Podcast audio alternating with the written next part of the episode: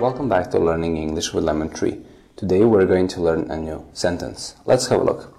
Today we live in the 21st century. Today we live in the 21st century. Today we live in the 21st century.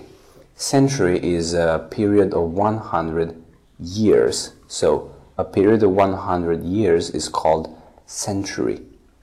Century. We live in the 21st century. And we use preposition in when we're talking about centuries. You use it with centuries. Thank you for watching. See you in the next video.